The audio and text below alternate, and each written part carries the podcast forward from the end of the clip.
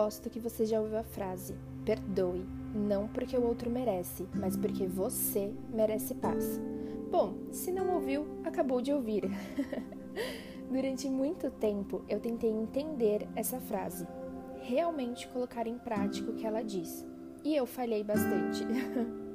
Depois de muito trabalho com terapia, yoga e meditação, eu finalmente consegui colocar em prática esse ensinamento mas de verdade, sem fingimento ou brincadeira.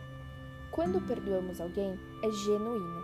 Não esperamos nada em troca desse perdão que damos, porque não é algo que fazemos para a pessoa, mas sim por nós.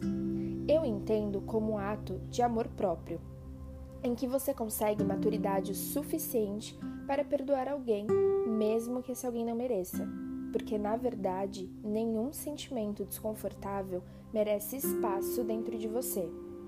Quando sentimos algo pelo outro, o outro não sente. Apenas nós temos esse sentimento.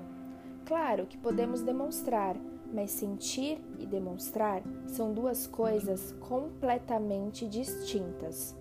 Sendo assim, vendo a situação por esse lado, quando sentimos rancor, ciúmes, mágoa, inveja e assim por diante, isso só afeta nós mesmos. Claro, ninguém é obrigado a perdoar ninguém.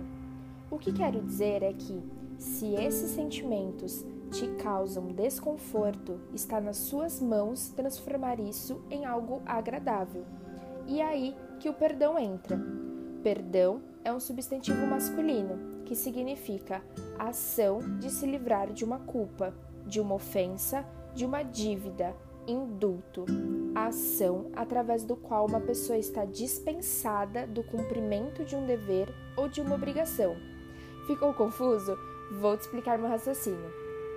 Muitas vezes, quando nos ofendemos, nos magoamos, nos sentimos mal com determinada atitude do outro, na verdade, o que fica ofendido é o nosso ego, não necessariamente a nossa alma.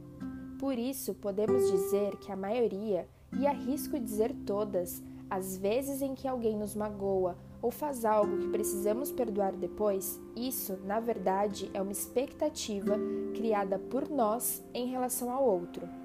Nossas crenças ficam feridas e isso resulta em sentimentos desconfortáveis da situação ou da pessoa mas se encaixar em nossas crenças é algo que esse outro não tem a obrigação de cumprir e nem nada do tipo.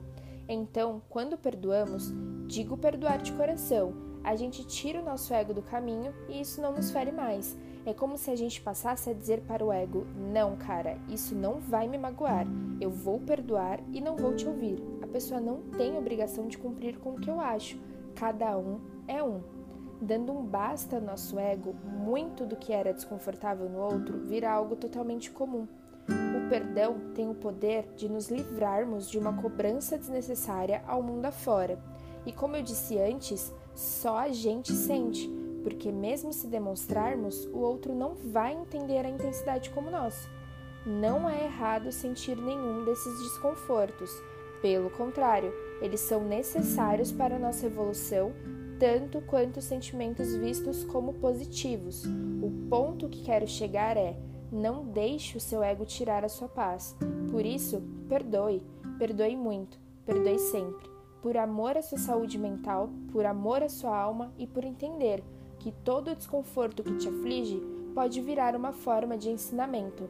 Basta você mudar a sua perspectiva. Com amor, Camila. Namastê.